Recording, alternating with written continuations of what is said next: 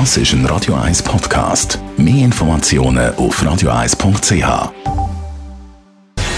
Gesundheit und Wissenschaft auf Radio 1. Unterstützt vom Kopfwehzentrum Irlande Zürich. www.kopfwww.ch wenn wir Musik hören, Popmusik, Rockmusik, klassische Musik, dann passiert etwas in unserem Hirn. In Amerika hat man ein spezielles Musikexperiment gemacht in diesem Zusammenhang. Und zwar haben Forschende können einen Rocksong rekonstruieren, nur aus der aufgezeichneten Hirnaktivität von einem Menschen. Der Text vom Song entzifferbar, der Rhythmus intakt. Das Team von der University of California hat das Experiment mit Elektroden Methoden gemacht, wo die neuronale Aktivität von 30 Menschen gemessen hat.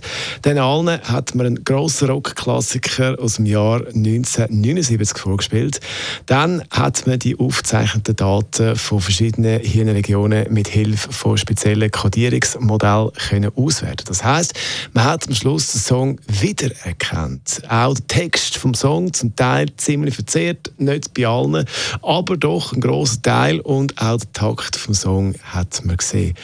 Man hat äh, schon früher Computermodell entwickelt für die Rekonstruktion von der Sprache äh, mit dem Aktivitätsmuster fürs Hirn und jetzt also neue Ebene. Man sieht auch die Musik im Hirn, wo jemand los tönt speziell, tönt fast ein bisschen schräg und vielleicht wollen wir jetzt auch noch schnell wissen, äh, was man den Probandinnen und Probanden da für einen Song äh, zu dem Experiment vorgespielt hat. Das kann ich euch sagen. Es ist nämlich der Klassiker da von Pink Floyd. Das ist ein Radio 1 Podcast. Mehr Informationen auf radio1.ch.